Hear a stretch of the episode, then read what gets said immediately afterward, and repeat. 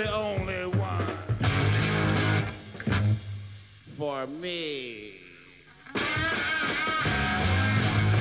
Bonjour à toutes, bonjour à tous, c'est Flavien d'Artzone Chronicles. Donc dans le cadre de la présentation de quelques podcasts que moi j'écoute et que la rédaction d'Artzone complétera peut-être, on fait des petites interviews audio pour, euh, pour présenter les, ces podcasts avec ceux qui ont bien voulu nous répondre. Aujourd'hui on va parler de La Cellule euh, avec euh, Romaric. Bonjour Romaric. Salut Flavien. Donc La Cellule c'est un podcast, alors de toute façon tu vas nous le présenter sûrement mieux que je le fais, mais si je résume c'est un podcast qui parle de jeux de rôle mais pas que, qui parle un peu... Personnellement je suis un auditeur de La Cellule alors que je joue très peu aux jeux de rôle et j'arrive quand même à m'y intéresser, donc c'est... Euh, parce que ça, ça, traite de sujets plus généraux, euh, soit de la philosophie, de la socio ou quoi, euh, qui est né plus ou moins avec, euh, avec Sens au début, c'est ça Romaric? Exactement, tout à fait. C'est né avec euh, Sens à l'origine. C'était avant tout un podcast sur Sens, un podcast de supplément en fait audio pour les gens qui s'intéressent à Sens. Et puis de fil en aiguille, c'est devenu un podcast sur le jeu de rôle en général. Donc Sens, rappelons rapidement, c'est un jeu de rôle dont tu es l'auteur, c'est ça? Absolument, ah, c'est un, jeu... un jeu de rôle, des jeux de rôle, il y a plusieurs c'est une hexalogie, donc il y a six tomes,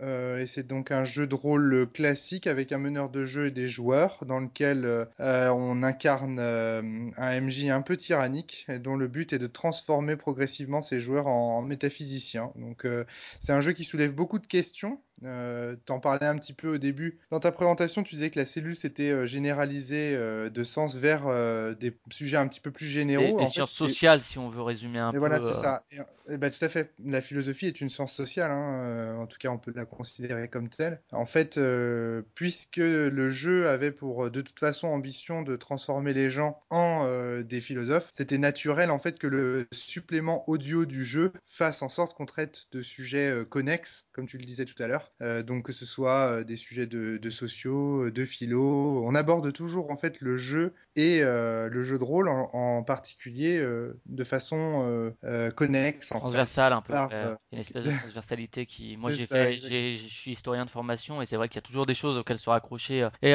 du coup la cellule, si on parle en termes de création, ça date de quand et comment est venue l'idée de créer ce, ce supplément à sens au début? Bon, en fait, ça vient d'abord du fait que les premiers livres qui ont été édités étaient partiellement incomplets, voire complètement incomplets, euh, et donc il fallait euh, leur rajouter euh, des informations. Et euh, en parallèle à la création de Sens, écouté un podcast que j'aime beaucoup et que j'aime encore beaucoup, qui est le podcast de gameblog.fr. Je sais pas si tu connais euh, Julien Chiez. Non, non, ça parle plutôt de jeux vidéo de manière générale? C'est ça, c'est ça. ça. Il parle, il parle beaucoup de jeux vidéo. Et moi, c'est un podcast que j'adorais, que j'adore toujours en fait. Il y avait notamment à l'époque, il y avait vraiment des gens extraordinaires, euh, des gens comme Rahan par exemple, qui sont euh, Grégory euh, Schweinsteiger, c'est un nom comme ça, Grégory Schriesgeiser, voilà ça, Grégory qui était un, un analyste en fait du jeu vidéo, enfin c'était un journaliste, mais vraiment il touchait pas mal à la théorie aussi, donc c'était très intéressant d'entendre d'entendre ses développements. Donc voilà, et du coup, comme j'écoutais le podcast de Gameblog et que ça me donnait envie de faire du podcast et que parallèlement j'avais un jeu qui était partiellement incomplet, je me suis dit bah voilà, on va fusionner les deux passions, on va faire un podcast sur le jeu de façon à, à l'améliorer. Ça c'était quand à peu près, ouais?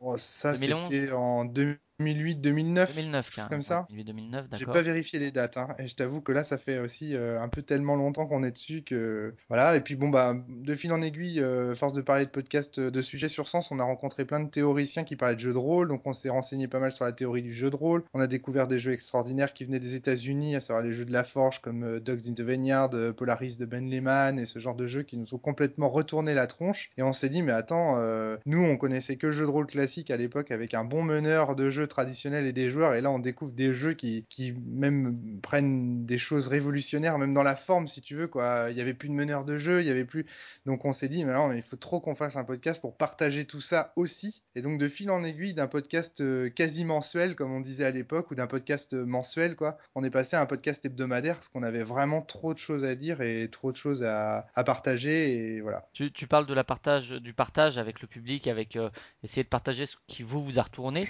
je sais qu'il y a certains podcasts qui se montent, euh, on va parler entre potes et puis on l'enregistre et puis on s'en fout d'être écouté ou pas. Toi, quand tu parles ah, de partage, il y a déjà cette volonté d'aller vers un public? Il y a, y a, y a, enfin, déjà, c'est pas certains podcasts, c'est tous les podcasts qui sont montés exactement comme tu viens de le dire. C'est-à-dire que ce sont des conversations entre potes. C'est très très rare qu'on ait préparé quelque chose et quand on a préparé quelque chose, c'est souvent pas nous, c'est un intervenant particulier qui a envie de nous parler d'un sujet particulier. Donc c'est vraiment que des discussions entre potes en fait. Il faut pas prendre le podcast de la cellule pour, euh, pour autre chose. Et du coup, excuse-moi ta question, je l'ai oubliée. Oui, du coup, il y a quand même. Est-ce que dès le début, il y avait euh, cette volonté quand même d'aller toucher un public, ou bien vous vous êtes dit, nous, on va parler de ce qui nous intéresse, ça touchera le nombre de personnes que ça touche, que ce soit 3 ou que ce soit 300 ou 3000, on s'en fout.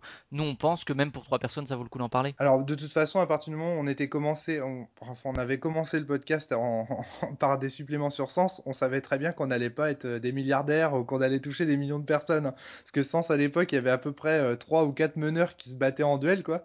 L'essentiel étant euh, quasiment sur le podcast. Donc, bien entendu que quand on, quand on a commencé, on n'avait aucune envie de, de toucher euh, qui que ce soit d'autre que de se faire plaisir et éventuellement les 2-3 meneurs qui jouaient et de communiquer comme ça. Mais euh, assez rapidement, en fait, si tu veux, le podcast s'est entre guillemets politisé parce qu'on a reçu des, hum, comment dire, une certaine forme d'adversité. C'est-à-dire au moment où, on a commencé à découvrir les jeux non classiques, en fait, Il y a, un moment, je t'interromps, c'est vrai que c'est toujours un petit peu le cas, même si je pense que ça l'est moins, où je pense que la cellule a été vue comme un espèce de truc un peu snobinard élitiste qui, qui fait de l'entre-soi et qui, euh, les intervenants sont à la botte de Romary, qui sont là pour le, faire son agiographie. Il y a eu un peu ça à un moment, c'est, ça que tu veux dire? Ah oui, il y y y a eu de cela, mais bon, c'est pas tellement de cela dont je voulais parler, si tu veux, mais juste du fait que les jeux dont on parlait au départ étaient très méconnus. Et donc, euh, du coup, quand on disait par exemple à des gens, on peut faire du jeu de rôle sans meneur de jeu, on disait, bah oui, mais dans ce cas-là, c'est pas du jeu de rôle. Et nous, ça, ça nous révoltait parce que nous, ce qu'on voulait montrer, c'était que justement, on pouvait faire du jeu de rôle autrement, qu'il n'y avait pas que la fameuse structure, un meneur de jeu et des joueurs, qu'on pouvait faire d'autres choses avec le jeu de rôle. Ça, c'est du point de vue, je veux dire, de la, du système. Mais nous, on avait aussi le point de vue des thématiques, c'est-à-dire qu'il y avait aussi des thématiques qui étaient abordées par ces jeux qui étaient, euh, qui étaient différentes. Je veux dire, euh, jouer des prêtres mormons qui doivent juger euh, des, qui jouent une brigade des mœurs, c'était pas commun par rapport à ce qu'on nous proposait à l'époque. De la même manière que jouer un chevalier qui va vivre une tragédie onirique pour sauver son royaume qui est constitué d'étoiles, c'était pas, enfin, il y avait, en fait, il y avait des thématiques qui étaient extrêmement touchantes dans ces jeux et on a subi une certaine forme de résistance. C'est-à-dire que pour la plupart des rôlistes, le jeu de rôle c'était euh, des elfes, des dragons, des nains, éventuellement un peu de cyberpunk et puis surtout il fallait qu'il y ait un meneur de jeu et des joueurs. Et donc au départ, quand on est venu présenter ces jeux sur des conventions, bon, on s'est fait recevoir genre, mais ça c'est pas du jeu de rôle et, et vous pouvez pas nous. Bon, j'ai envie de dire qu'on a un petit peu vécu euh, ce que des gens qui ont voulu aujourd'hui révolutionner le jeu vidéo, des gens comme, je pense à des gens comme David Cage, mais pas uniquement. euh, Ouais, ou même, même si on prend par exemple Telltale qui sont, ou Dontnod sur Life is Strange qui sont accusés de ne pas faire du jeu vidéo, ce qui est peut-être vrai, mais enfin bon, c'est un autre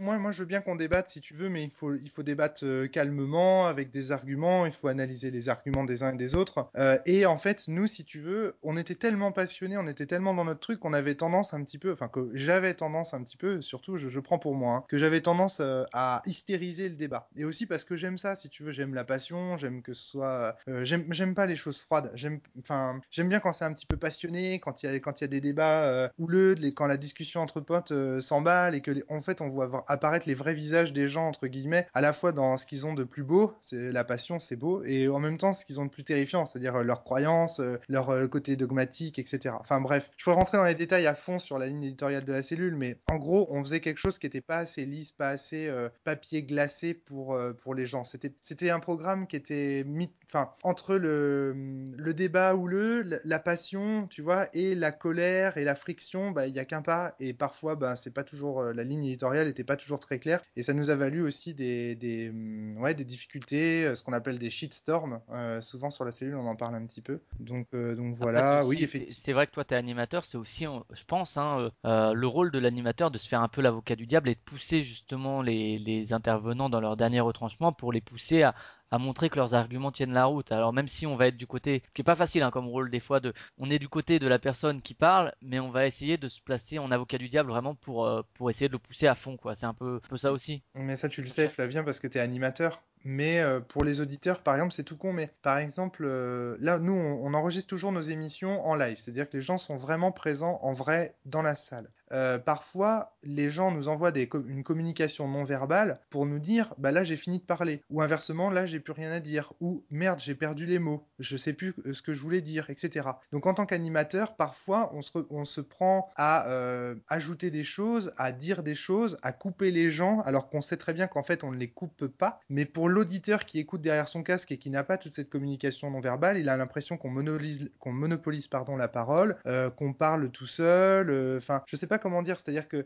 On essaie de créer presque un, un espèce de culte de la personnalité autour de nous et de, de garder la parole pour essayer de peut-être de distribuer une vérité ou de ramener un... ce qui se fait parfois hein, euh, chez certains ça, animateurs de podcast. euh, Alors, alors, Flavien, ça, ceci dit, moi là-dessus, je, je, je, enfin, je plaide coupable aussi. C'est-à-dire que je pense que, euh, comme j'ai monté ce podcast pour partager quelque chose de fort, à savoir euh, des jeux euh, différents, des thématiques différentes, la philosophie aussi. Il faut savoir que quand je suis arrivé sur le marché et que j'ai lancé Sens, on m'a dit quoi Un jeu de rôle qui veut faire des gens des philosophes, t'es un branleur, euh, c'est pas du jeu. On me l'a sorti ça aussi. C'est-à-dire que j'ai vécu aussi, moi, cette discrimination. Donc, à cette époque-là, comme je le vivais assez mal, eh ben ma foi euh, j'étais enfin comment dire euh, très je monopolisais moi aussi la parole. Enfin ce que tu dis là je me sens un peu concerné quand même. Ça m'est arrivé parfois de faire pour l'ego l'ego trip euh, de vouloir être reconnu d'obtenir de la reconnaissance etc en fait tu vois Flavien ta question de du, on revient à ta question du départ qui est mais finalement est-ce que vous vouliez partager ou toucher des gens ou est-ce que vous faites ça pour vous? Mais je dirais qu'il n'y a pas de réponse monolithique à ta question. Il n'y a pas une réponse pour toute la cellule. Il y a eu des saisons dans lesquelles j'ai vraiment voulu partager des choses et où j'étais en mode ego trip, j'avais vraiment envie, tu vois, de qu'on comprenne mes, thèses, mes théories, etc.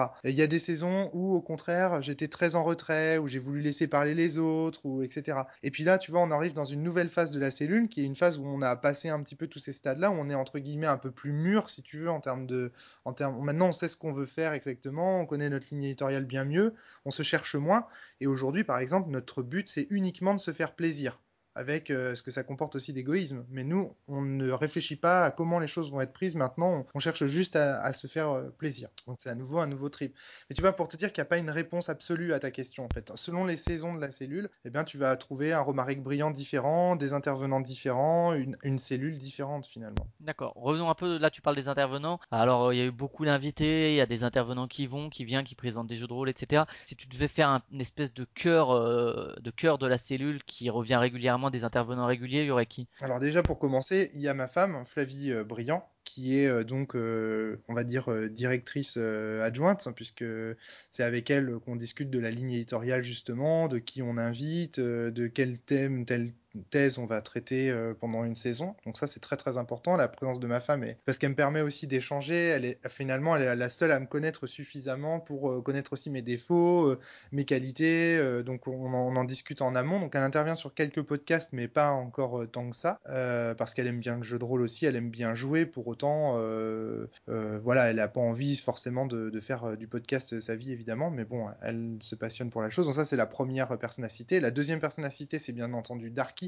Benjamin Le Boucher, qui est euh, l'artisan en fait de tout ça, parce que c'est lui qui s'occupe euh, de la maintenance en fait des sites, que ce soit le blog de la cellule, mais aussi les ateliers imaginaires, qui sont euh, le forum sur lequel les, auteurs qui vont être justement invités sur la cellule sont, présents et débattent sur, Internet, par écrit cette fois. Donc ça, ça va être, on va dire, le, le corps technique en fait de la cellule, c'est nous trois. Et puis après, en fait, il y a des invités réguliers et des auteurs aussi qui, qui forgent la cellule. Alors, premier auteur auquel on pense immédiatement, c'est bien sûr Fabien Ilvain, qui est présent sur quasiment euh, un podcast sur trois, on va dire, euh, qui est donc euh, notre sociologue.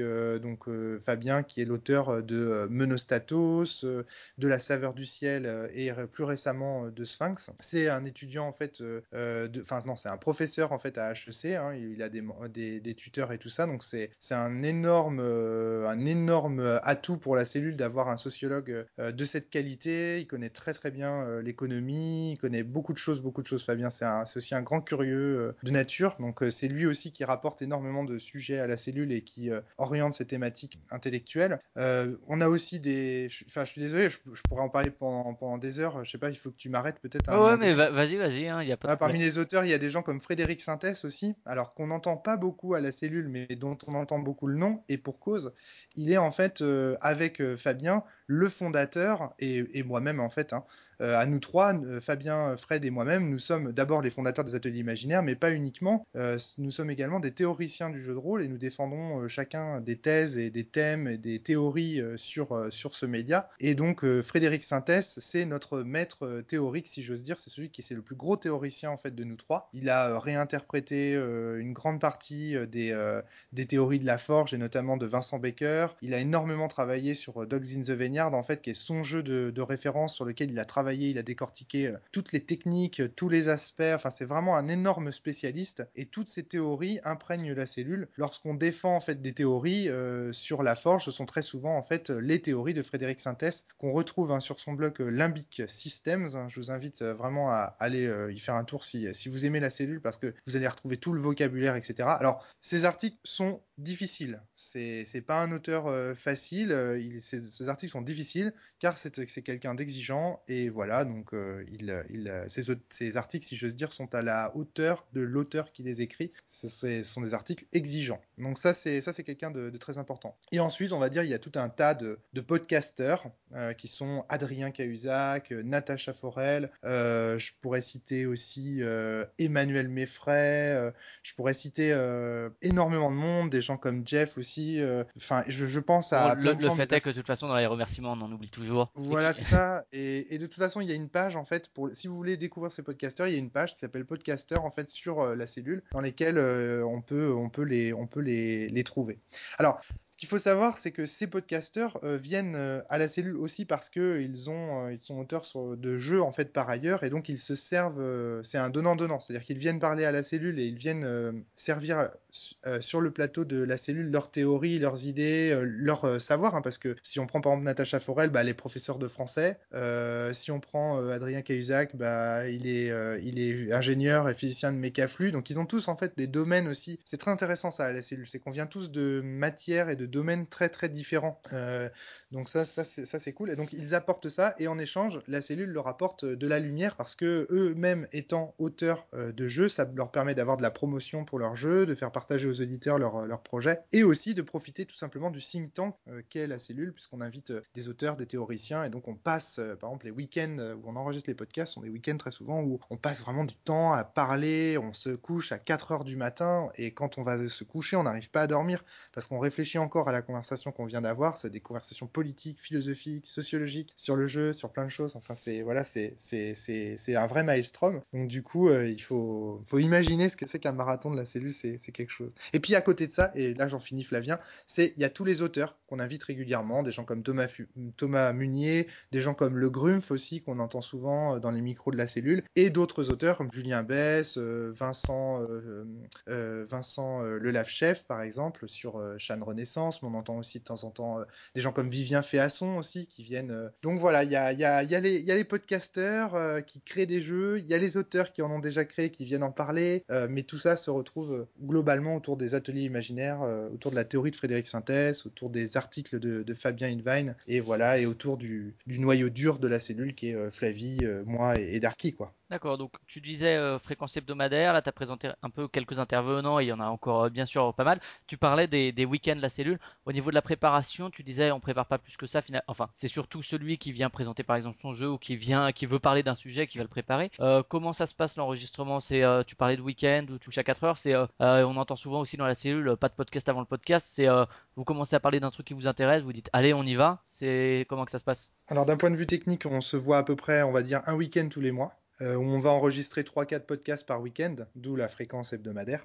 Les podcasts qui seront un petit peu moins bons, on les mettra pour la page, euh, ou en tout cas qui correspondent pas forcément à la ligne éditoriale. Donc les podcasts de trop, on les mettra pour la page des abonnés. Ceux qui font un don via PayPal à la cellule peuvent recevoir le lien des abonnés et du coup avoir accès à ces podcasts supplémentaires. Mais en gros, on se voit un week-end tous les euh, mois. Et pendant ce week-end, euh, chacun vient avec des sujets de podcast. On choisit ceux qui nous intéressent le plus. Des sujets de podcast. Alors les sujets de podcast, ça peut être des jeux à tester, ça peut être des critiques de jeux à faire, ça peut être des playtests euh, de jeux par les gens qui viennent à faire, etc., etc. On se retrouve parfois dans ces week-ends à 6 ou 7, euh, parfois en petit comité à 3 ou 4, ça, ça dépend des fois. Et donc au cours de ces week-ends, bah, c'est le, le gros du travail.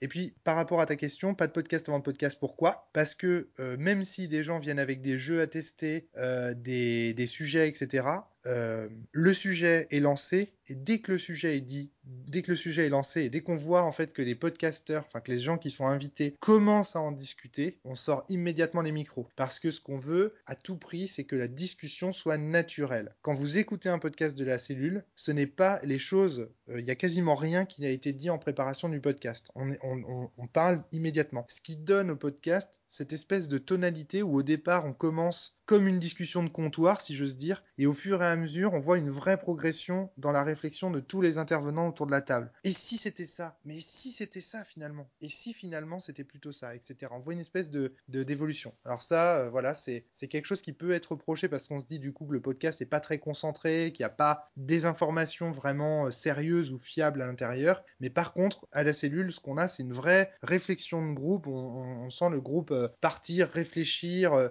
élaborer des hypothèses, euh, entendre les arguments contre contre-arguments, Et malgré tout, ce, ce système-là, alors euh, je l'ai dit, hein, si on fait les interviews, c'est parce que j'écoute le podcast, donc si je l'écoute, c'est que je l'apprécie euh, forcément presque, ou pas forcément tout, mais enfin, en tout cas, c'est que je trouve qu'il vaut la peine d'être écouté. Et ce que ça donne aussi, ce, ce système, c'est une espèce de, malgré la, il y a des sujets parfois assez pointus, ou parfois, on le disait, assez philosophiques, ou qui vont assez loin, mais comme ça commence comme ça, il y a toujours un aspect assez accessible, presque de, de vulgarisation de la pensée, qui fait que même si on n'est pas, euh, pour le coup, moi c'est mon cas, euh, joueur de jeux de rôle assidu ou quoi, ou qu'on connaît pas forcément tous les sujets dont vous parlez, bah on arrive à s'y retrouver, c'est jamais trop érudit en tout cas au début. Après ça peut le devenir plus, mais on est passé par cette phase de vulgarisation qui permet justement d'y entrer en douceur, quoi. Alors que c'est vrai que si on attaquait tout de suite avec euh, avec des théories très pointues qu'on n'explicite pas ou quoi, c'est quelque chose aussi que toi t'essayes de faire en tant qu'animateur, que même si tu sais de quoi parle parle l'intervenant, ah, rappelle-nous de quoi tu parles là, tu parles du point and click si on parle jeu vidéo, rappelle-nous ce que c'est rapidement. Alors pour pour justement cette cette espèce de vulgarisation dans le meilleur sens du terme, j'ai envie de dire. Il y a, encore des, efforts à faire. Il y a encore des efforts à faire là-dessus, mais euh, voilà. Alors, c'est vrai que tout à l'heure, on parlait du public cible, et c'est vrai que nous, on s'est toujours dit avec, euh, Fabien, Flavie, Darky, Fred et tout ça, on s'est toujours dit euh, que finalement, le meilleur moyen de partager le jeu de rôle, c'était de montrer que le jeu de rôle permettait de- d'avoir des discussions qui étaient les mêmes que celles qu'on pourrait avoir en sortant du cinéma, en sortant d'un bon cours de, de philosophie, ou en sortant euh, tout simplement du- d'une expérience qui nous a bouleversés. Ou d'un ou d'un bon film ou d'un bon jeu vidéo, euh, voilà. Ou d'un bon jeu vidéo, exactement. Et on, on s'est dit que la meilleure manière de, de montrer le jeu de rôle ou de montrer les qualités du jeu de rôle et donc de parler de jeu de rôle, c'était finalement de juste d'enregistrer les conversations qu'on avait après une partie de jeu de rôle. Parce que, évidemment, partager le cinéma, c'est facile, il suffit de mettre les gens, asseoir les gens dans, des, dans des fauteuils euh, rouges devant un écran et de les faire regarder le film, et puis c'est bon. Mais une partie de jeu de rôle, en fait, ça ne se partage pas. Chaque partie de jeu de rôle est unique et irreproductible. C'est-à-dire que contrairement à une expérience scientifique qui peut être reproduite pour être validée comme une expérience, chaque partie de jeu de rôle est par essence différente. Il n'y aura pas deux parties de jeu de rôle identiques. Donc on ne peut pas faire partager le jeu de rôle aussi facilement qu'on ferait partager euh, film. Et donc du coup, on est obligé, pour montrer la puissance en fait de ce média, de juste enregistrer des conversations des gens qui sortent d'une partie de jeu de rôle, en espérant bien sûr que les gens qui ont envie d'avoir ce genre de conversation se tournent ensuite vers les jeux dont, dont on parle et aillent vivre cette expérience par eux-mêmes.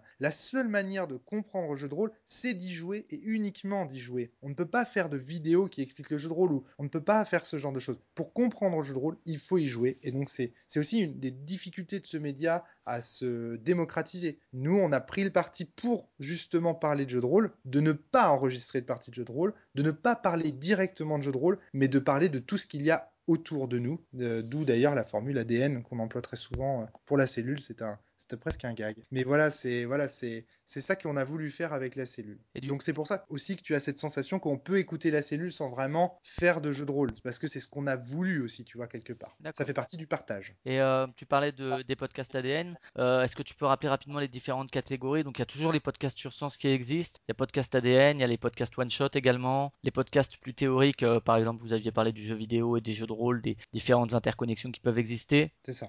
C'est ça. Il y a le podcast ADN, c'est le podcast qu'on appelle Autour de nous. C'est un podcast d'ouverture. Donc, c'est un sujet connexe au jeu de rôle. On va faire des trucs sur l'intelligence artificielle. On va faire des trucs sur le terrorisme parce que dans, il se trouve que dans le jeu de rôle, on joue très souvent des résistants et donc euh, par euh, certains temps, euh, ces résistants seraient appelés des terroristes, etc. Enfin, il y a plein de, il y a plein d'articles connexes dans ADN. Et puis, il y a les podcasts one shot dont tu parles. Ce sont exactement des émissions qui sont enregistrées après une partie de jeu de rôle. C'est-à-dire qu'on fait la partie et on débrief direct. C'est un one shot. On teste un jeu, on critique un jeu uniquement sur une partie, ce qui peut être aussi contestable. Hein. C'est une émission qui fait débat, même au sein de la rédaction. Mais l'idée, c'est vraiment de faire une partie et de débriefer en live dans les micros pour, pour, pour tester le jeu. On a le, playtest aussi, qui est une sorte de one shot, mais uniquement pour des jeux qui ne sont pas encore publiés, pas encore finis. Donc le but du playtest, enfin le but des podcasters au cours d'un podcast playtest, c'est de donner des idées, de donner des pistes, des concepts qui permettront à l'auteur en fonction de la partie qui a été faite précédemment, d'améliorer son jeu, en tout cas selon notre point de vue. On essaye de donner des conseils. On a également les podcasts garage, qui sont des podcasts extrêmement théoriques, où on va passer en revue différents types de jeux qui abordent différents thèmes, pour dire lesquels euh, mettent en place euh, tel tel système, telle mécanique pour euh, aborder ces thèmes, ces propositions, etc. Et donc si vous voulez faire un jeu sur,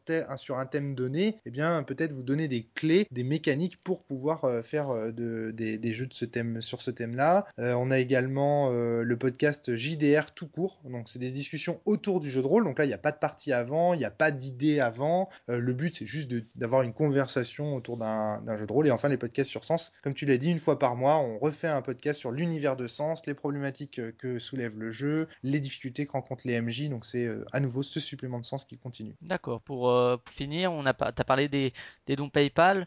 je sais qu'il y a pas mal de podcasts qui ont mis en place un Patreon. toi, tu n'es pas partisan de, de ça?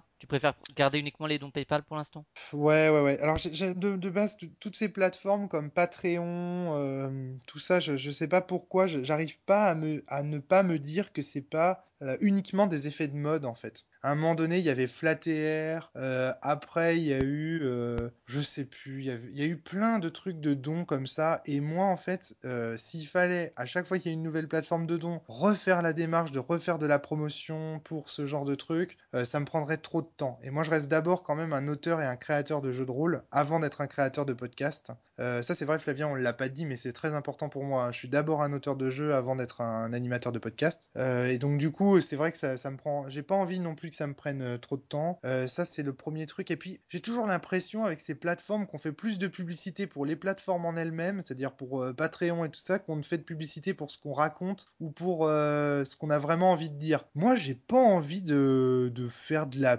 plus que ça sur ce que je raconte pour qu'on me donne des sous. Si vous avez envie de donner des sous, vous donnez des sous. Si vous avez pas envie d'en donner, bah vous n'en donnez pas. Enfin, je sais pas. J'ai la sensation que hum, ce serait rentré dans un truc. En plus, il y a une espèce avec Patreon, il y a une espèce d'obligation de résultat parce que tu dois produire pour euh, pour je crois pour gagner des sous, je sais pas quoi. Enfin, je sais pas, j'ai pas envie de me soumettre à ces conditions. J'ai envie de faire ce que j'ai envie de faire au moment où j'en ai envie. Euh, ceux qui donnent euh, c'est reçoivent en fait un, lien vers une page supplémentaire où ils trouvent quelques podcasts supplémentaires et je pense que ça va bien comme ça et, et c'est bien. Voilà. D'accord. Oui, puis à autre chose. Oui, excuse-moi aussi Flavien, je peux rajouter un truc. Si on commence à rentrer dans une dynamique de Patreon, de de Ulule par exemple, on pourrait kickstarter aussi quelque part nos, saisons de podcast. On pourrait dire bah tiens, pour telle saison on a besoin de temps, de temps, d'argent, etc. Mon problème avec ça c'est que ça fait rentrer l'argent dans le modèle en fait. Et du coup, ben s'il y a de l'argent qui rentre dans le modèle, ça veut dire que du coup il va peut-être falloir rémunérer des podcasteurs, il va peut-être falloir euh, défrayer des gens, etc. Moi c'est pas trop, enfin rentrer dans une dynamique mercantile par rapport à ces podcasts, euh, je sais pas, c'est pas, c'est pas, peut-être qu'un jour je le ferai. Imagine un jour j'ai plus d'inspiration. Je ne suis plus un auteur de jeu. Je deviens uniquement animateur de podcast. Et là du coup je m'y mets à fond. Peut-être que j'aurai envie de rémunérer euh, les choses, de, changer de choses. Mais pour l'instant ça me va bien comme ça. Voilà.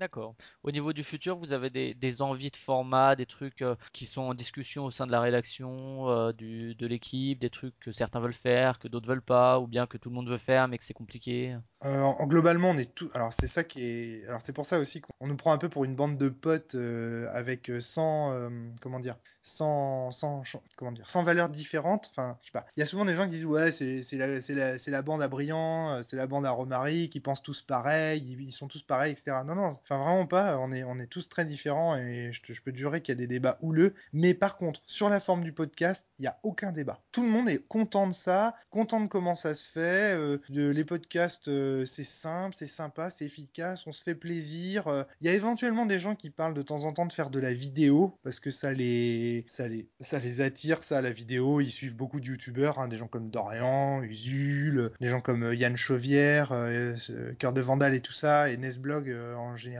mais même le Fossoyeur de film, Axolot et tout ça.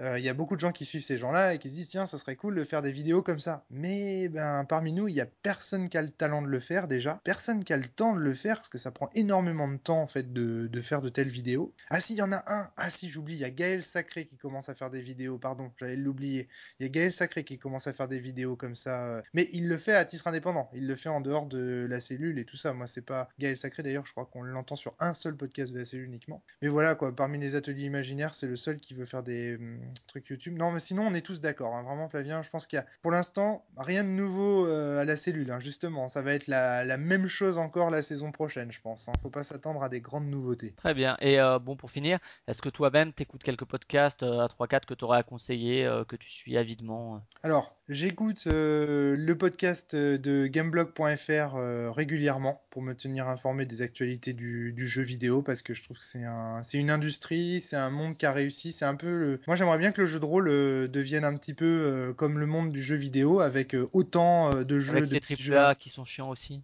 alors malheureusement, j'ai bien peur que les triple A, oui, il, il doit, il doit y en avoir même les triple A chiants. Mais regarde, aujourd'hui dans le milieu du jeu de rôle, bon, alors on peut pas parler de triple A, hein, restons euh, les pieds sur terre. euh, D&D n'est pas un triple A, Cthulhu n'est pas un triple A. Pour autant, quand ces gens lancent des Ulule, des Kickstarter, des trucs comme ça, ils réussissent à avoir quand même plusieurs dizaines de milliers d'euros. Donc ça veut dire qu'il y a aussi des grosses licences dans le milieu du jeu de rôle. Faut pas se leurrer quoi. Tu prends du Warhammer, du Vampire, du Cthulhu, euh, du D&D, euh, c'est des gros gros gros trucs quoi, c'est des grosses machines. Donc quelque part le jeu de rôle aussi a ses triple A, même s'ils sont euh, triple mini A si j'ose dire. Mais ça commence déjà. Et moi je trouve ça plutôt pas mal. Moi j'ai envie justement qu'il y ait des grosses boîtes comme ça, des gros triple A. Plus il y en aura, plus il y aura de la place aussi pour des indés avec des idées euh, novatrices, euh, etc. Et finalement ouais moi j'aimerais bien euh, euh, que, que le que le si, si j'avais euh, une industrie euh, qui, m'inspire euh, on va dire euh, pour le jeu de rôle j'aimerais bien qu'un jour le jeu de rôle puisse ressembler au jeu vidéo mais ce ne sera jamais le cas soyons clairs je, je, n'y crois pas une seconde donc voilà tout ça pour dire que Gameblog je, je suis parce que je trouve ça intéressant pour les développements puis je trouve qu'ils ont des développements qui sont très très proches Euh, le, jeu, le jeu vidéo a connu des développements et des débats qui sont très très proches de ceux qu'on va retrouver ou qu'on a déjà retrouvé dans le monde du jeu de rôle. Quelque part si vous voulez un aperçu de l'avenir je trouve que s'intéresser euh, aux débats qui se passent dans le jeu vidéo en ce moment c'est un peu s'intéresser aux débats qui se passeront dans le jeu de rôle demain ou qui se sont déjà déroulés. Donc j'y vois un parallèle intéressant euh, à suivre. Et à part ça eh bien ma foi non, je, si, à temps en temps, j'écoute un peu de proxy jeu. J'écoute les voix d'Altaride parce que euh, Julien Poire, qui anime le podcast, est un ami et que parfois je, je, veux pouvoir discuter avec lui quand je vais le rencontrer de certains podcasts, mais j'avoue que c'est pas, c'est pas ma tasse de thé parce que bah, ça parle d'un sujet que je maîtrise bien. Donc, euh, j'apprends rarement quelque chose en écoutant ce podcast. Donc, du coup, ben, j'aurais tendance à penser que c'est un peu une perte de temps pour moi. Mais par contre, je- j'entends bien que certains rôlistes pourraient trouver ça extraordinaire. Mais moi, je trouve, euh, je trouve pas ça super. Enfin, en gros, les podcasts sur le jeu de rôle, j'en écoute euh, uniquement pour le boulot, si j'ose dire. C'est-à-dire pour voir euh, ce qu'ils font eux, euh, comment ça tourne. parfois, quand ils testent des jeux que je ne connais pas. Mais j'écoute, sinon, non. Si, j'écoute podcast science aussi parfois. Podcast sur les sciences, parfois les nouvelles technologies aussi. Mais voilà, c'est à peu près tout. Là, on a fait le tour. D'accord, ça marche. Bah écoute, merci de, ta participation, de tes réponses. Et puis Merci à bah toi pour tes questions. bon, bonne continuation pour, euh, pour les podcasts de la cellule. À plus. Salut. À plus, Flavien.